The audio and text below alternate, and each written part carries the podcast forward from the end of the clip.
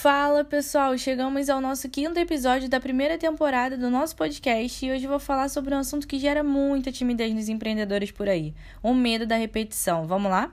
Não tenho dúvidas que algum dia você sentiu medo ou receio de falar sobre algum assunto pelo fato de dias atrás já ter citado ele nas suas redes sociais. Sentiu aquele famoso medo de parecer repetitivo demais, não é? Pois bem, quero que saibam que isso é de extrema normalidade. Todos nós, em algum momento do nosso negócio, temos esse sentimento. Porém, a partir de hoje, você não terá mais. O que você não sabe é que ser repetitivo é justamente o que vai vender seu produto ou serviço.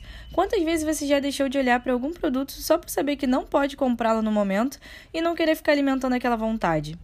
Para melhorar a situação, com o avanço da tecnologia, as plataformas de hoje em dia te fazem o favor de passar a mostrar mais daquele tipo de produto para você só por você ter pesquisado por ele, falado o nome dele ou até mesmo gastado um certo tempo com ele na tela do seu celular.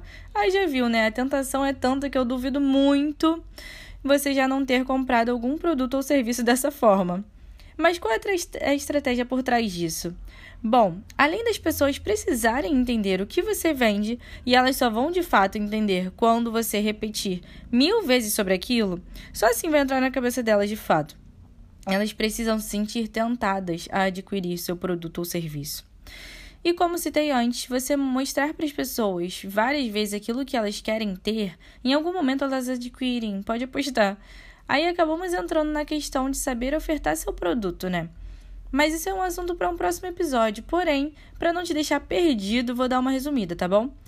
Saiba encantar seu cliente com boas ofertas. Antes de tudo, saiba solucionar os problemas dele, como conversamos no episódio Saber Vender Seu Peixe. Caso não tenha escutado ainda, corre lá que tá muito bom. E também saiba mostrar seu produto de diversas formas diferentes. Assim você tá sendo repetitivo, mas também nem vai parecer, entendeu?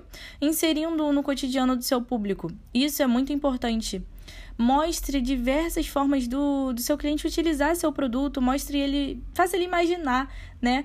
Se utilizando o produto em diversas ocasiões, e isso é incrível. Faça eles se imaginarem com seu produto e conseguirem sentir de longe o prazer que teriam ao utilizá-lo.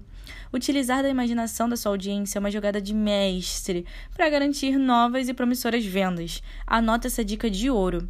Mas, voltando ao assunto, repita sim o que é seu produto, como ele funciona, quais benefícios ele traz, mostre-o de diversas formas diferentes e interessantes, mostre as pessoas utilizando.